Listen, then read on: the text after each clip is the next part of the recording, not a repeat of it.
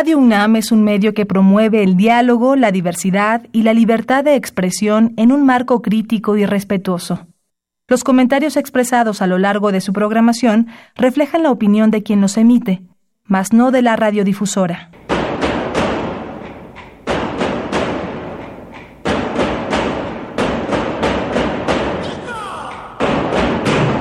Discrepancias. Atacan a la universidad porque discrepamos. Viva la discrepancia, porque es el espíritu de la universidad.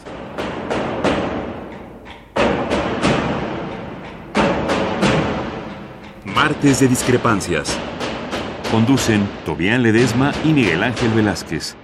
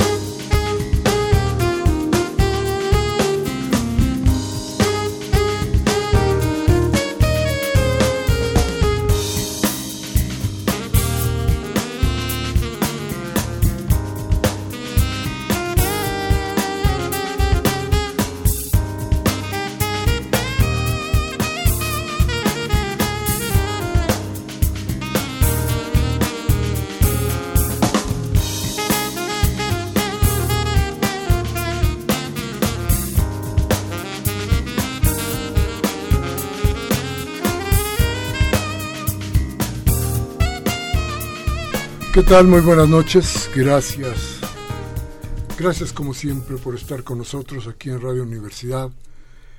En este programa que se llama Discrepancias y que hoy trataremos de, dedicar en su mayor parte a rendir, a rendir homenaje a los que han caído luchando por la justicia de este país, a quienes han tenido como meta siempre procurar una mejor vida para nosotros. Quiero avisarles y quiero decirles que hoy, en la funeraria, en la funeraria García López de Miguel Ángel de Quevedo, hay fiesta. Ahí hoy, en este momento, todo el mundo está de fiesta. Y entonces, déjenme decirles, entonces, ahí, en medio de un increíble número de rock and rolls que no paran uno tras otro, que no paran uno tras otro, y con whisky, mucho, mucho whisky, se está despidiendo a uno de los cronistas más importantes del periodismo de los últimos años. Me refiero a nuestro amigo, al amigo de ustedes, porque, porque aquí estuvo, porque aquí platicamos muchas veces, porque aquí nos abrazamos y conversamos y discrepamos. Me refiero a Jaime Avilés. Jaime Avilés que muere a los 64 años, muere en su cama, en su casa, víctima de un cáncer terrible pero con la lucha siempre, siempre en su primer objetivo. Jaime ha luchado, Jaime luchó, perdió esa batalla, pero ganó muchísimas otras más. Jaime, como muy pocos periodistas, supo siempre mantener, siempre mantener la cabeza en alto. La cabeza en alto para gritarle a todos, incluso a los periodistas. No voy a decir el nombre porque no tiene caso hacer, hacer de esto algo que, que, termine en pleitos, pero déjenme decirles que alguna vez encontró un periodista de estos que están en alguna estación de radio, sentado comiendo junto a su padre, y llegó Jaime para decirles simplemente que era un puerco. Es uno de esos, de esos que ahora se suponen que son santones del periodismo radiofónico. Jaime simple y sencillamente le dijo lo que era lo que significa para muchos, le dijo puerco. Todavía hoy en la mañana utilizó algunos de los textos de Jaime para ensuciar su ensuciar su memoria, pero en fin, cosas de estas que pasan, pero pero vamos a ver, no no vamos a mire usted, recordar a Jaime es recordar un poco de la historia de nuestro país, de la historia del periodismo, de la historia de las historias de nuestro continente. Vamos a platicar de él. También ayer en la noche murió Rius, uno de los caricaturistas más importantes, de los cartoneros más importantes de México. También importante porque nosotros, todos nosotros, seguramente lo leímos, seguramente estuvimos junto a él. Con estas tristezas que Jaime nos pedía que se convirtieran en alegrías, y por eso pidió que hoy, en su funeral, se tocara rock y se bebiera whisky.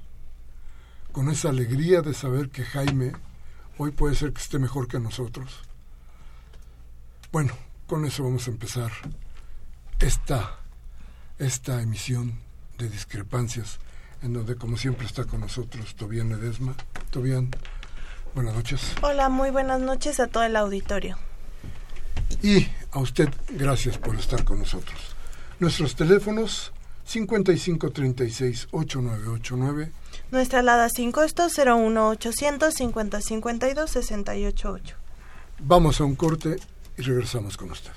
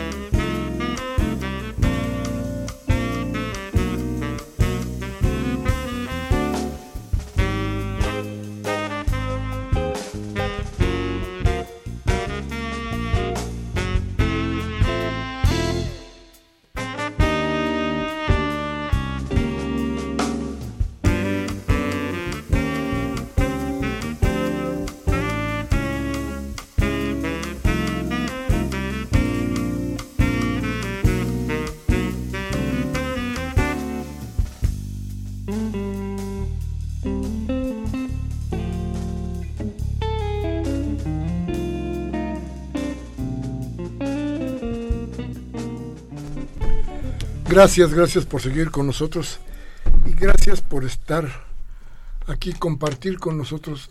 Le voy a decir que el profundo dolor de ver partir al amigo. Ese dolor que no tiene necesariamente que ser llanto ni desesperación, que más bien es memoria inacabada. Hoy, hoy más que nunca, este país necesita muchos Jaimes Avilés. Mucha gente que esté consciente y clara de qué pasa con México y que esté decidida a luchar por este país. Jaime abandonó incluso su salud porque su, su lucha no cesaba. Yo creo que Jaime, Jaime incluso se peleó consigo mismo en muchas ocasiones y se peleaba casi con todos, porque buscaba tanto, tanto, tanto la justicia, que de pronto cualquier cosa que salía de ahí era indigna y fuente de su inconformidad. Este Jaime de muchos años, de muchas correrías, de muchas, de muchas historias, a veces de muchas balas, a veces de muchos tragos. Ese Jaime, Jaime eh, corrió con un personaje que se ha vuelto vértice para mí también en esos tragos, en esas luchas, en esas balas, para Jaime y creo que para muchos otros periodistas que todavía todavía le pegamos un rato a la tecla, aunque sea electrónica. Eh, y me refiero desde luego a Pedro Valtierra. Pedro Valtierra, que yo, yo, esto es comentario mío, creo que es el, el mejor fotógrafo de prensa que existió desde hace muchos, muchos años. Y era cómplice mío, cómplice de Jaime, cómplice de muchas horas de angustia, cómplice de muchas risas, de muchas sonrisas, de muchos amores y de muchos desamores, pero cómplice sobre todo de nuestra necesidad de buscar que nuestro país fuera mejor. Pedro, ganador del el premio español Rey, Rey de España, por una de las fotografías históricas de este país, una fotografía en Chiapas. Pedro decía, nuestro cómplice, nuestro amigo, Pedro, pues Jaime, buenas noches primero. Buenas noches, tu memoria. Este, Miguel Ángel, muchas gracias por esta oportunidad de estar aquí con tus radioescuchas y pues para hablar de nuestro compañero y amigo Jaime Arturo Avilés Turbe como, yo le llamaba este desde hacía muchos años, ¿no? Manuel Becerra Costa también le llamaba Jaime Arturo. Jaime Arturo le decía. Manuel Becerra Costa, que era director de Uno más Uno, el periódico donde nos conocimos los tres.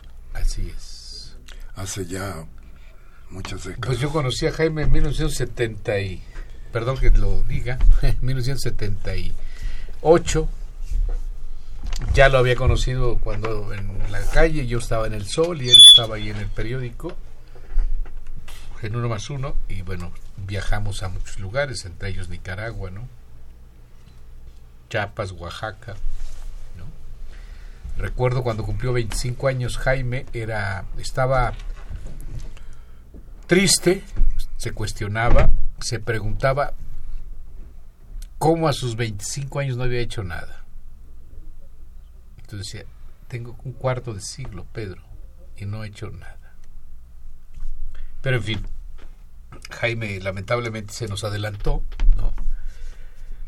Mm, un personaje del periodismo, yo creo, y que es uno de los eh, cronistas, eh, uno de los cronistas más importantes de, del periodismo contemporáneo en México. Cultivó ese género con una gran capacidad. Y don Manuel Becerra Costa precisamente lo tenía en uno más uno por ese por esa capacidad para, para no para no solamente para hacer crónica sino para hacer también reportajes entrevistas ese Jaime, yo me acuerdo que alguna vez estábamos en, en un periódico que ya desapareció, que se llama El Nacional, y se buscaba quién debería hacer las crónicas sobre el Mundial de Fútbol en Italia. ¿Se acuerdan de cuándo fue eso? ¿Verdad? eso hace muchos años. Entonces decíamos, ¿quién será el bueno? Y entonces se platicaba quién era y se proponían nombres. Y yo propuse el nombre de Jaime Avilés. Entonces resulta que el nombre de Jaime Avilés, de repente dijeron todos, oye, pero Jaime es difícil, Jaime tiene una pluma muy pesada, tal. Yo les dije, dejen que Jaime vaya, y Jaime va a traer la crónica.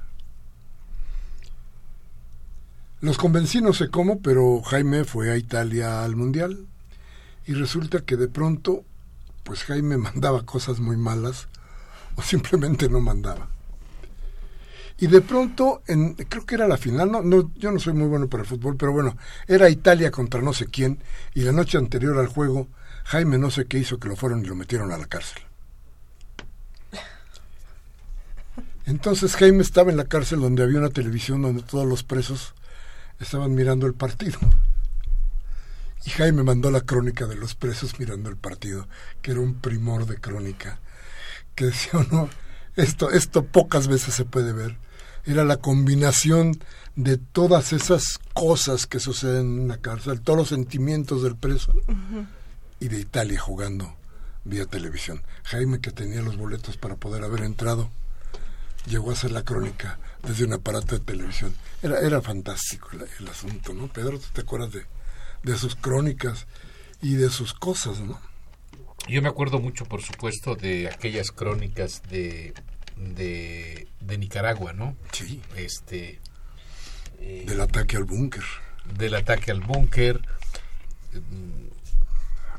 Ese era un personaje muy muy importante. Cuando yo llegué a Nicaragua por primera vez en, en junio del 79, no, a, a Nicaragua por segunda vez en junio del 79, Primero había estado con otro reportero, también buen reportero, Guillermo Mora Tavares, y lo había estado con, y lo estuve con Jaime, luego con Carmen Lira. Este, la primera vez que salimos a la calle, bueno, ese día que yo llegué, el 8 de junio, eh, recuerdo que nos empezaron a balasear mm, desde una distancia de 500 metros, no sé, 400, y Jaime salió corriendo hacia una casa eh, que estaba cerca del lugar donde estábamos nosotros cuando lo que debe haber hecho Jaime era tirarse al piso, ¿no? Era al suelo porque era lo más indicado. Y, y se impactó mucho Jaime por esa situación. Las crónicas que hacía, pues realmente son, son crónicas que yo creo que los estudiantes de periodismo deberían leer ahora. Hay incluso dos libros de Jaime, dos o tres libros de Jaime, hay un libro que reúne esas crónicas, eh, que editó Uno más Uno en 1980. Pero bueno, las crónicas de Jaime son crónicas que desde mi punto de vista son maravillosas. Eh, tenía un, una capacidad creativa y la capacidad que no todos tenemos, yo por lo menos no, Miguel Ángel Velázquez sí, de escribir, de contar de contar y de transmitir las experiencias que vivió de una manera admirable, ¿no? Como cualquier escritor, como Truman Capote, como, ¿no?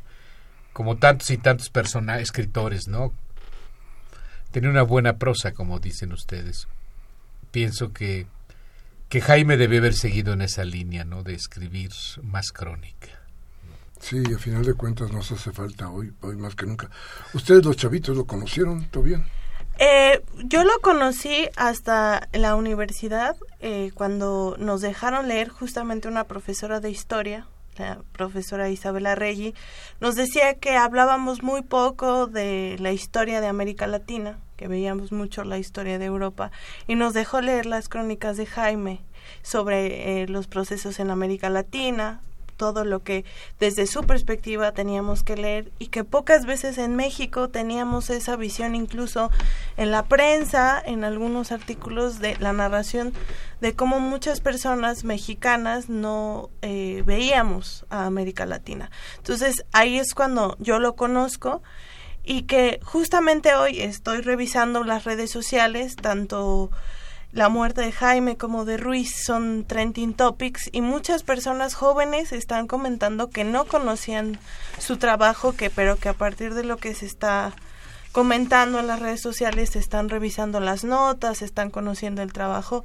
de ambos que pues ahora nosotros eh, y las juventudes están expuestas a otro tipo de periodismo en México. Yo creo que es, es importante no solo recordarlo, sino buscarlo para leerlo. Vamos a ir a un corte. Nuestros teléfonos 55 36 8989. Nuestra alada sin costo 01 800 50 52 688. Viva Jaime Avilés. Vamos a un corte.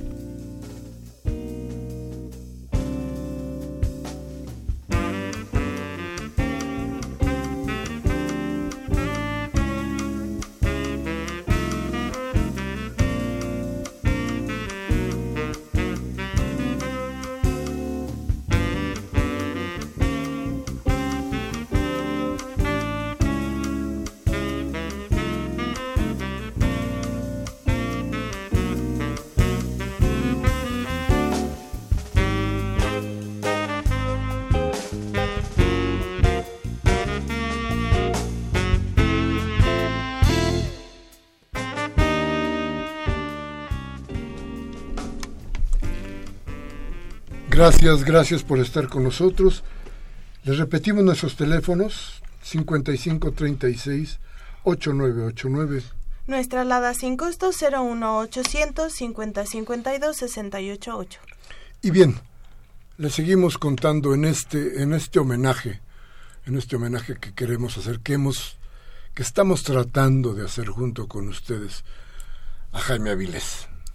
A Jaime Avilés que, insisto, como decía hace un momento Pedro Valtierra, o como nos contaba Tobián, este Jaime que, que yo insisto es una parte de nuestra memoria incompleta, porque Jaime tenía muchas más historias que disparar, mucha más historia que desmenuzarnos para que entendiéramos qué pasa, qué pasa a nuestro alrededor, qué pasa en este país, qué ha pasado durante tanto tiempo que se ha enfermado tanto y tanto México. Y Jaime era de esos, de esos, de esos que logran saber cuál es la enfermedad y que saben atacarla con la fuerza de la pluma, con la fuerza de su inteligencia. Hoy ahí donde hay fiesta hoy, en el funeral de Jaime, está su hija Juncia Vilés, a quien hemos llamado por teléfono y a quien le agradecemos que converse con nosotros y que converse con ustedes. Juncia, buenas noches, ¿cómo estás? Buenas noches. Juncia, pues en la fiesta. En la fiesta, exactamente. Eh, entre otras cosas, mi papá logró hacer magia porque creció un jardín en medio de una sala Y, y bueno, pues hay música y hay buenas historias y todos tienen anécdotas particulares sobre una persona que aunque decía que era escritor o decía que era periodista, pues era como un poco un tutofare, como en algún momento dijo que era. Y bueno, pues estamos descubriendo quién es mi papá, aunque teníamos muchas ideas de por dónde iba. Eh, ha sido una, una tarde muy bonita y, y, creo que él estaría contento. seguramente debe estar encabronado por haberse perdido muchas de las historias que están pasando hoy, pero, pero seguro está contento de, de que la fiesta sea la manera en la que se esté. Y él la pidió así, Juncia, ¿no? Él pidió que fuera que fuera como se está efectuando con rock y con whisky. Con rock y con whisky, con historias, con...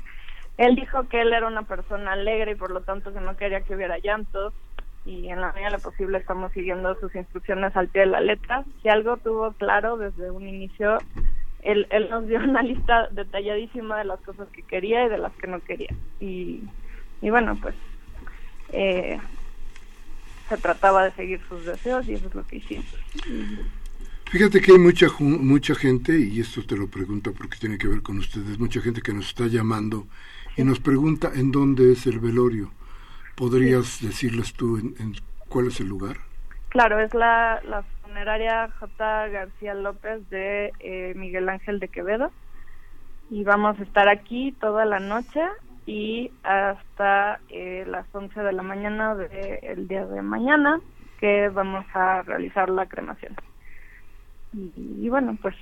Bueno, y, y, llena de cariños, llena de... Cariño, muchísimo cariño. Él, él, una de las cosas que, que, que nos decía a lo largo de estos últimos meses es, yo pensé que me había peleado con todo el mundo y aún así estoy en este diluvio de cariño que, que bueno, que, que no dejó de caer hasta, hasta, hasta hoy en la mañana, ¿no? Y, bueno, que sigue cayendo en realidad. Es, y la lucha, ¿no? Porque es un hombre que nunca cayó, ¿no?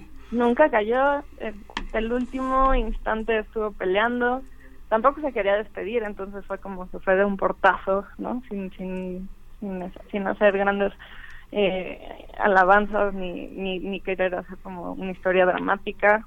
En el momento en el que dijo hasta aquí, pues ya, ahí, ahí se acabó. Pero pero hasta, hasta, hasta el último instante estuvo peleando. y eso es eso era él, ese, eso era lo que lo caracterizó siempre. Y nos dejó textos, Juncia. Sí, muchísimos. Entre otras cosas, eh, él había estado trabajando en una novela, que en realidad siete novelas unidas que de alguna manera nosotros quisiéramos ver que salgan a la luz. Había hecho un libro en el cual estaba empezando a, poner todas las historias que él recordaba sobre sus tiempos en el financiero, en, el, en la fundación del Uno más Uno, eh, incluso en el Día. Y creo que Crucero fue el primer periódico en el que estuvo. Sí. Y, bueno, pues eh, justo eh, él, era un manantial de creatividad, estaba todo el tiempo trabajando, incluso incluso en el hospital, eh, aun cuando tenía problemas para ver con, con un ojo, estaba escribiendo ya sea en, en, cuadernos, en la computadora, me estuvo dictando cosas, hay, hay muchísimo que, que pues que, dejó ahí para, para sus lectores. Fíjate que arranqué de ahí de la funeraria. A Pedro Valtierra me lo traje aquí. y hemos estado haciendo historia historia sobre la, sobre la historia de tu papá. Sí. Y, y, creo que Pedro quería preguntarte unas cosas, quería recordar contigo. Por favor, sí. No, bueno, Juncia, pues muchas gracias eh, por esta, esta, por esta llamada, ¿no? yo sí estoy un poquito dolido, ¿no? Sí, Porque no entiendo cómo Jaime se nos adelantó, o sea, siempre era, pues tú lo conociste mejor que nosotros, alegre, este, apasionado, ¿no? Sí. Que esa es una de sus virtudes. Y, y bueno, pues eh, me lo encontré hace, no sé exactamente cuánto tiempo antes de que estuviera enfermo ahí en el Covadonga, platicamos un rato y quedamos de vernos para, para recordar aquellas historias pues de tantos lugares que estuvimos, ¿no? Yo recuerdo, por ejemplo, y comparto contigo y también con los radioescuchas aquí de, de del programa, que cuando mataron a Bill Stewart en Nicaragua en 1979, el 22 de junio, salimos un grupo de periodistas a Panamá. Eh, entre ellos Jaime y yo, y llegamos a, Panamá, no teníamos recursos económicos, porque en aquella época nos daban 500 pesos para, 500 dólares para lo que alcanzara. No teníamos dinero, llegamos a Panamá, nos instalamos en un hotel y un día sal, el que tenía casino, bajamos al casino y pues con los pocos monedas que teníamos ahí, colones, este, jugamos eh, en una de las maquinitas y tuvimos suerte y ganamos ciento, 100 dólares, 110, 100, suficiente para eh, irnos a pasear, a tomar una cerveza, eh, caminar por, por ahí, por, por, por Panamá. Y Jaime estaba muy contento porque con ese dinero, pues sí nos dimos un, grato, un rato la gran vida. Este y luego regresamos regresamos a a Managua regresamos a Costa Rica y regresamos después. Yo regresé a Managua Jaime ya se vino. Pero bueno este estoy en radio hermano. cuando cuando eh, cumplí yo 24 años en, San, en, Costa Rica en esa época del en el 79 cumplí 24 años allá me fui solo a, a la frontera de Peñas Blancas que es frontera con, con Nicaragua eh, Jaime se había regresado, yo lo dejé en el aeropuerto, se fue, se regresó a México. Sin embargo, eh, Jaime paró el avión y se bajó. Parece mentira. Él pensaba que el avión se iba a caer, lo paró a media pista, se bajó. Y yo, yo estaba en Peñas Blancas, a dos horas de San José de Costa Rica, celebrando solo eh, con una botella de flor de caña. Había hablado con mi madre y estaba solo ahí yo en medio de pues policías eh, agentes de seguridad y de seguramente de otras organizaciones. Y ya eh, cerca de las 12 de la noche oí un grito. Pedro Valtierra era Jaime Arturo Avilés como yo le decía Jaime Arturo Jaime Arturo y llegó a celebrar conmigo eh, mis 24 años ahí en, en en Costa Rica? Mi papá esta semana nos estuvo contando de ese viaje a Nicaragua y de y de cómo, o sea, yo era un un turista en la en la frontera, en la en la trinchera y y en realidad Pedrito, que tenía 21 años, era el que estaba todo el tiempo ahí, super pila, ¿no? Al pie del cañón. Eh, nos contó que, que cuando lo sacaron de la, eh, que justo que, que se los llevaron a, Panamá, eh, mi papá vio que estaba el féretro de este, de este periodista que habían asesinado en frente del hotel y que, no sé, creo que te dijo, o eso es lo que nos contó, que que decidió que no se iba a ir con todos los periodistas en el primer viaje del Hércules, en el primer eh, Hércules, ¿no? Dijo, vamos a esperarnos al segundo porque porque este tipo no va a tener la mala suerte de que le pasen dos cosas en el mismo viaje, ¿no? Y entonces, eh, si, si iban con él en el con el féretro en el avión, seguro que iban a llegar a salvo. A mi papá le causaba cierta le, causaba muchísima curiosidad el, los vuelos aéreos. Gracias a la, siempre siempre sabíamos qué tipo de avión era, de qué manera, dónde estaban las turbinas, cómo funcionaban, cuáles, qué, qué sonidos eran, todas, esas cosas le, fascinaban. Oye, Juncia, y, y, platícanos un poco de otra cosa, del, sí. del papá. Porque, porque era un papá controvertido, ¿no? sí. Era un papá que, que causaba mucha envidia cuando éramos adolescentes, aunque a nosotros obviamente nos causaba mucha vergüenza porque era un papá que llegaba con la con el botón de la, digamos con el botón hasta hasta el ombligo abierto de la camisa, ¿no? Apenas había dormido, se despertaba a las dos de la tarde para ir a recogernos a la escuela porque pues él se, se estaba trabajando hasta las cinco de la mañana pero por otro lado pues era era todo dar, era súper reventado, este, no sé, era, era bastante común que, que nos lo encontráramos en el mismo lugar en el que estábamos mi hermano y yo con, con nuestros amigos en un bar, ¿no? Era, y era por supuesto una persona profundamente brillante, era, tenía un cerebro, eh, pues, muy destacado, era eh, tenía la capacidad de escribir lo que estábamos sintiendo y, no sé, este... Y Jaime siempre joven, ¿no? Era un papá muy Siempre joven, sí, sí, sí. Digo, entre otras cosas, justo decíamos, si no hubiera sido por la radioterapia que le tiró el pelo, habría llegado con una melena hasta, hasta los 63 años. Eh, cuando tenía 50 años íbamos en un viaje a Argentina y yo decía, ¿cómo puede ser que yo que tomé el pelo de mi madre soy toda canosa y mi papá a sus 50 años está como si nada? Este, con una fortaleza y con una vitalidad y siempre queriendo salir de noche, siempre cazando la noticia, siempre pensando en, en, en la nota, leyendo el periódico todas las mañanas. Nuestra nosotros en la mañana lo que hacíamos era nada más intercambiarnos las secciones del periódico mientras estábamos desayunando, ¿no? Eh, muy sagaz, muy, muy vital.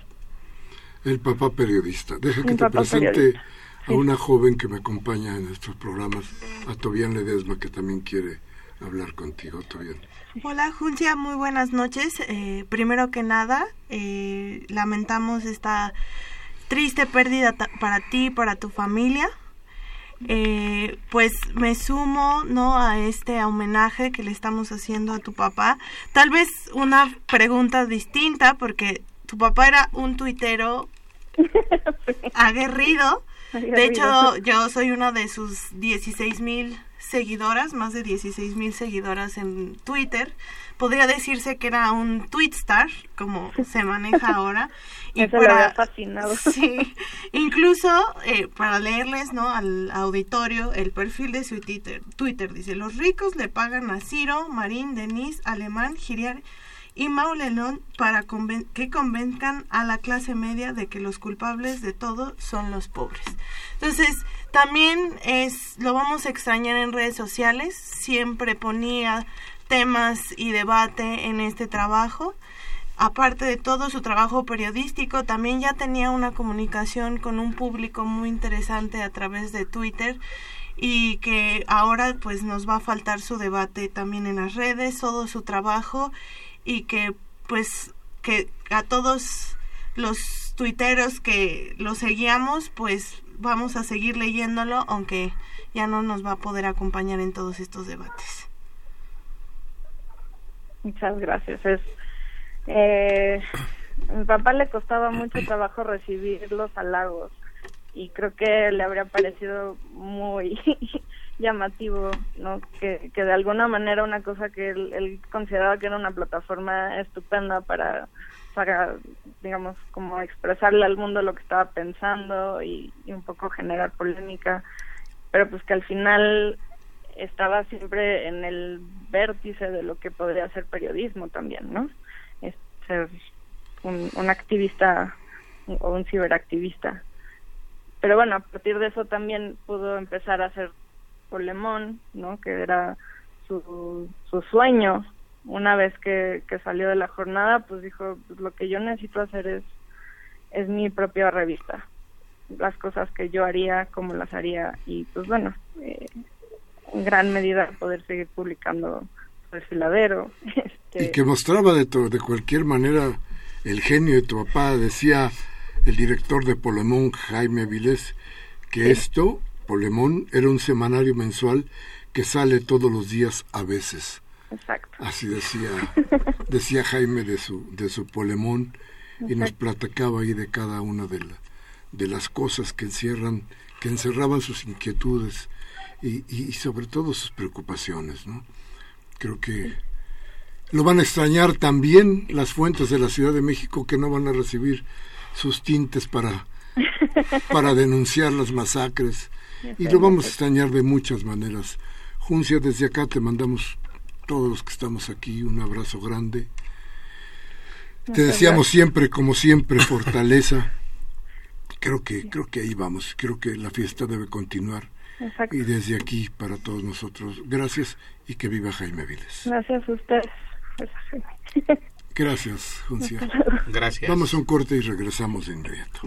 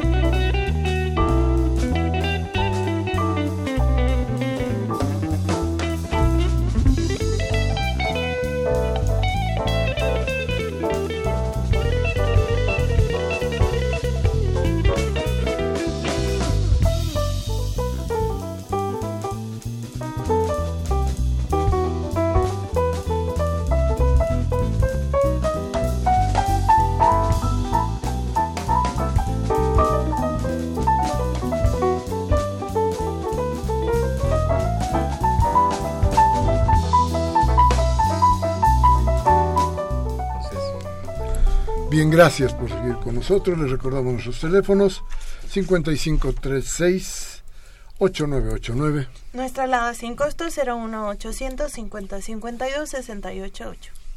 Y también platicábamos ahorita fuera del aire Jaime, el de los amores y el de las decepciones, ¿no, Pedro? Sí, sí, un, personaje bohemio y, eh, que como dice su hija Juncia, pues si se divertía disfrutaba eh, en donde estuviera, ¿no? Con un trago enfrente y una conversación interesante, le gustaba mucho la vida nocturna a Jaime y lo digo con, con admiración porque sí tenía una gran resistencia y una capacidad para, para moverse, ¿no? En donde fuera, siempre él iba, si, si era Monterrey, si andaba en Monterrey, Guadalajara, eh, siempre fue un hombre que supo eh, disfrutar la ciudad nocturna, ¿no?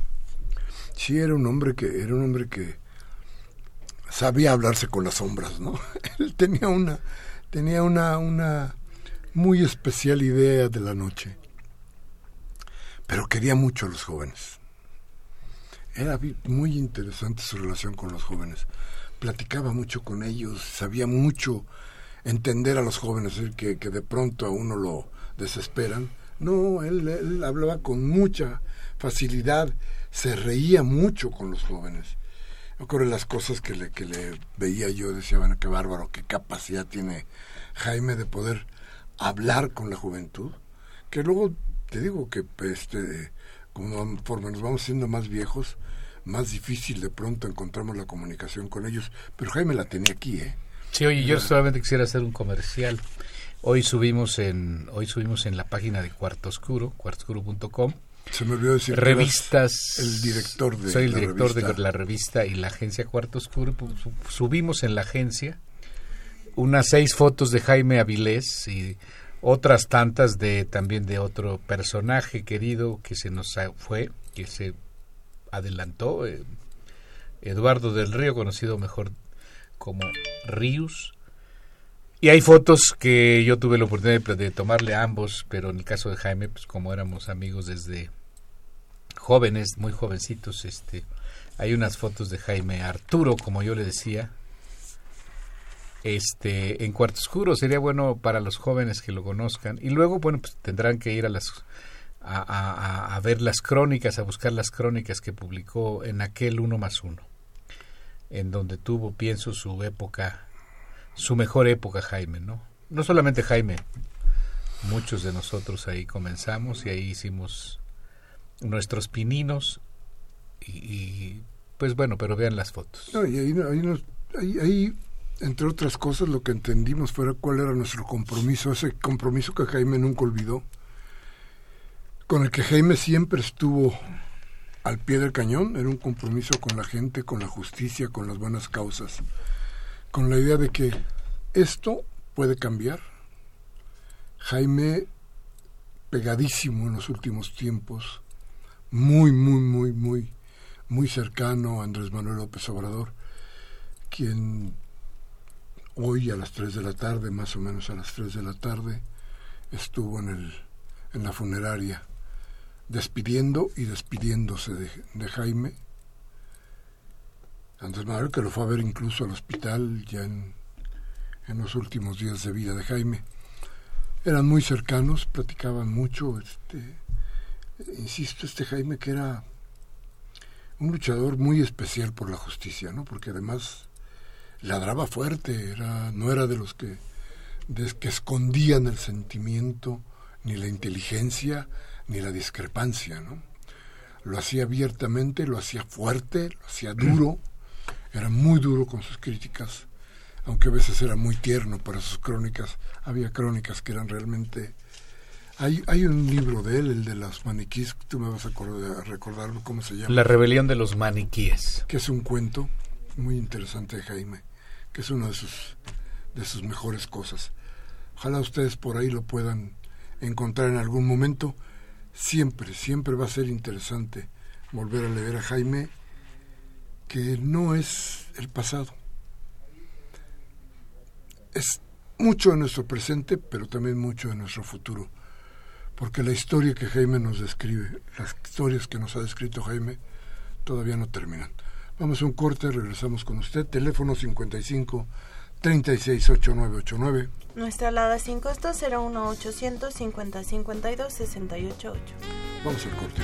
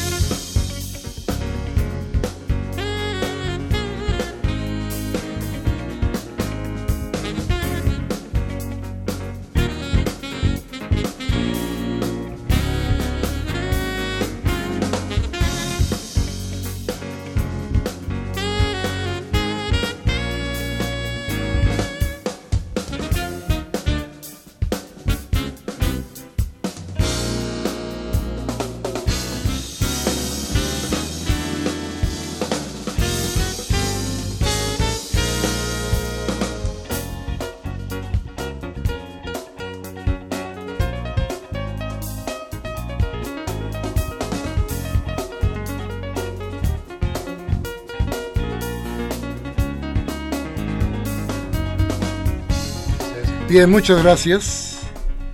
Gracias por estar con nosotros, gracias por sus llamadas.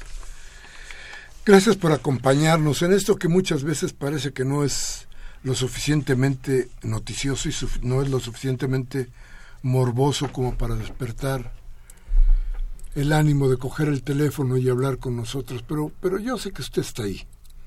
Y yo sé que usted está sintiendo, igual que nosotros, mucho de lo que pasa con Jaime, que estas historias de periodistas que, que difícilmente salen a la luz porque, pues porque no están en el circuito supuestamente de lo interesante.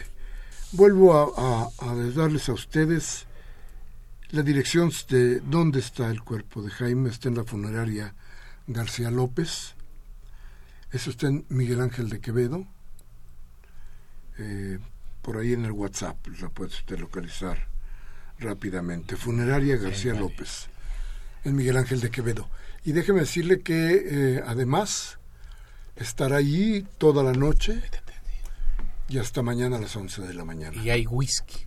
Hay whisky y hay rock and roll. Hay rock and roll. Y desde luego, de veras, el, el, cariño, el, esto que se siente cuando entra de pronto uno a, una, a un acto de estos y de repente uno ve cosas, estos funerales son cosas muy curiosas.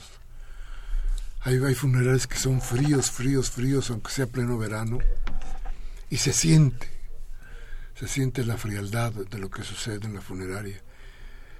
Pero este, este de Jaime, es de un calor humano extraordinario. Fíjese usted que no hay lágrimas, no hay gritos, no hay, no hay el espectáculo de dolor que se supone siempre en la muerte. Pero viera cuánto cariño hay. Hay mucho, mucho cariño. No solamente de quienes lo conocimos, sino de la gente que ha ido sin conocerlo, que alguna vez lo leyó y que dijo voy a despedir a don Jaime. Y ahí están, ¿eh? Y qué barbaridad. Qué cosa tan bonita sentirse ahí. Con todo y, el dolor. Quisiera decir ahí, si me permites, Miguel Ángel, que este las ceremonias luctuosas y todas estas cosas a mí no me gustan. Me da mucha tristeza y luego no sabe uno qué decir, cómo actuar. Pero en el caso de Jaime, sí me pareció que Jaime fue un hombre que tomó una decisión correcta de que se, se hiciera un que no hubiera llantos, ¿no? que no hay dolor por supuesto, pero sí hay este whisky ahí y hay algunos rones, en fin, me da mucho gusto porque cambia el sentido de, de, los de los eh, de las ceremonias luctuosas, ¿no? A mí me gusta mucho porque yo también quiero decirles en público que el día que ya me llamen para para entregar mis este mis cuentas, pues quiero una ceremonia de esa naturaleza, ¿no? Nada más que yo sí voy a llevar música norteña. Zacatecana. Bueno, no yo, yo no, pero sí, este, otra gente zacatecana y de del norte y toda esa de banda de Zacatecas, de Sinaloa, que se escuche y que no haya llantos. Me dio mucho, me dio gusto, me dio, bueno, cuando vi a Jaime mucho dolor, pero sí me, me parece que este formato es correcto. Está bien. Es como me recuerda este poema de Jaime Sabines, que cierra, habla como de la muerte y la tristeza en los panteones y que cierra al final diciendo, bueno, si hubiera fue agua corriente y música, no en estos lugares tal vez uno que otro se levantaría a vivir. Sí, yo creo que ahí las decisiones de Jaime Avilés y las decisiones de mucha gente, ¿no? De decir ya, basta por hoy, ¿no? Cerramos este capítulo y vamos por el que sigue, ¿no? Eh, Jaime fue atacado por una terrible enfermedad, por este cáncer que, que de pronto no sabemos si se nos mete y nos acaba de un momento a otro. Pero Jaime luchó, Jaime quiso de pronto terminar sus días de la mejor manera y creo que a final de cuentas, a final de cuentas así lo hizo. Vamos a ir a un corte y vamos a regresar con nuestras llamadas, con la voz de usted, que es lo más importante para nuestro, para nuestro programa. Vamos al corte.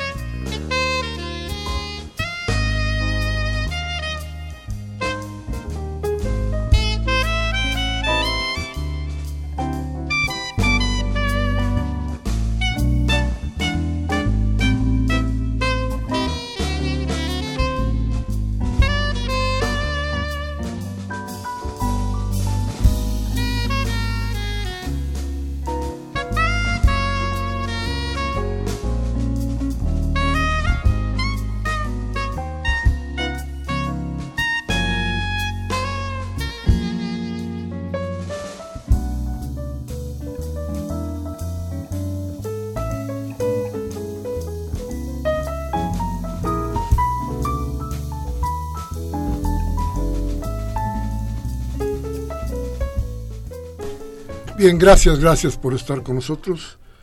Gracias por decir con nosotros que vive Jaime Avilés. Gracias por estar aquí en, en, discrepancias donde hoy quisimos recordar en todo el programa a nuestro amigo Jaime Avilés. Esto que hoy despedimos a este hombre que despedimos hoy con, con, con whisky, con rock, con este hombre eh, con este hombre se nos hicieron muchas historias y con este hombre vamos a hacer muchas historias más. Ya verá usted. En fin, nuestras llamadas, ¿todo bien? Graciela López de Cuautitlán Izcalli. Es un martes triste por Rius porque una vez lo conocimos en persona y se portó muy agradable con nosotros, además una persona muy sencilla. Y por otro lado, por Jaime Avilés, todos los sábados leía su columna en la jornada de tal modo que fueron noticias tristes en este día. Un saludo para todo el equipo. Y que no se nos olvide también nuestro compañero Ríos, que también es esta gente que, que ha luchado y que sigue luchando hasta el último momento, porque este país fuera un poco mejor, un poco más justo. Dice Rubén Tito de Catepec, los buenos periodistas, cuando mueren, se les admira, no se les llora los periodistas lambiscones que viven, a los que viven se les repudia. Muy bien, don Rubén. Eduardo López de Coyoacán, don Miguel Ángel, la precandidata presidencial Abril Brun, ha iniciado su precampaña independiente con el hashtag Yo sí meto a Peña a la cárcel. ¿Qué opina al respecto? Yo creo que pues después tenemos un programa de esto, ¿no? Pues sí, pero mire, yo quiero decirle que si meter a la cárcel a la cárcel a Peña Nieto compusieran algo al país, uff, qué bueno, pero yo creo que lo que hay que hacer es cambiar esto. Peña en la cárcel o Peña en la cárcel, lo único que va a satisfacer es nuestro morbo y va a satisfacer nuestras ganas de, de que se haga justicia en uno. Pero ¿y todos los demás? El PRI, si me deja usted hacer la metáfora, es, es una especie de cien pies y cien cabezas. Entonces le quita uno una y siguen con muchas más. En fin, Gabriel Campos de Benito Juárez dice, ¿no se han dado cuenta ustedes que en las misas, que en las misas dominicales, ya sea en la Basílica de Guadalupe o en la catedral, se pide y se ora por el buen por el, buen camino de Salinas Peña Televisa? ¿Qué enfermedad tendrán? Pero si se olvida la Iglesia Católica de las muertes eh, forzadas y desapariciones y secuestros, da a entender que el imperio de la Iglesia, siempre con los poderosos empresarios y al pueblo, demencia senil. El maestro Manuel Munguía de Iztapalapa, los 300.000 militantes que el Partido de las Muchedumbres, que los predictámenes y el programa de acción, la rendición de cuentas, solo basura y solo el PRI igual el PAN y el PRD, y toda su miserable partidocracia. Sí, señores, basura pura es lo que han hecho con la política en México, ni quien les crea a esas inmundas ratas ni a toda su verborrea, que no pasa de ser retórica infame, tratando de consumar hoy un nuevo fraude imponiendo a Del Macio Jr. en el Estado de México. No cabe la menor duda que están completamente acabados y más temprano que tarde el pueblo les rebasará para no caer en el colapso social que es inducido por estos incompetentes. Un saludo afectuoso para todos. Ida González nos dice que dónde están velando a Jaime, les repito, funeraria García López, en Miguel Ángel de Quevedo. Y dice Lourdes González de Tlalpan. Eh, muchas gracias por sus conceptos. ¿A qué hora murió Jaime? Ya nos están velando. Bueno, ya acabamos de dar la dirección. Jaime murió a la 1.40 de la mañana de hoy. La señora Servín, un saludo siempre que nos hace su, su, llamada, no puede faltar. Es una pena lo de nuestro querido periodista Jaime Avilés, pero hay que seguir recordándolo. Era una persona muy grata, un gran ser humano. Les mando un cordial abrazo y un saludo a todo el equipo.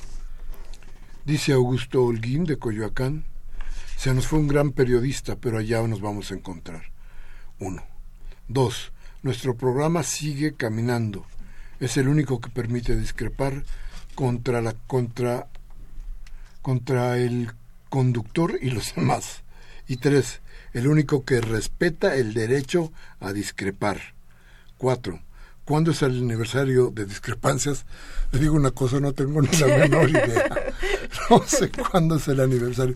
Por ahí vamos a pedir que, nos, que nos digan cuándo es, pero no tengo ni la menor idea. Muy buena pregunta. Martín Castillo de Venustiano Carranza, leí en la jornada, en la sección de correo, que el mejor programa de Mancera es el de, entre comillas, ratero en tu casa, que próximamente será soldado en tu casa.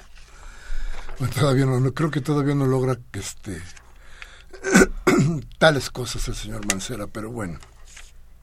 Dice Agustín Mondragón de Cuauhtémoc, a los radioescuchas y a los del programa les aclaro que ingenieros petroleros aseguran que ese yacimiento era ya conocido por Pemex, el de 2000, desde el 2000, pero por órdenes de Vicente Fox, presidente, no se publicó ni se dio a conocer. Esto demuestra que el PAN y el PRI ya habían negociado la privatización de Pemex y está y esta se realizó sin ningún beneficio para México, ya que las empresas extranjeras no están obligadas a vender el petróleo que extraigan a México ni pagar los impuestos que pagaba Pemex. Y doña Karen Dam, como siempre, muchísimas gracias. Dice México pierde a dos grandes hoy.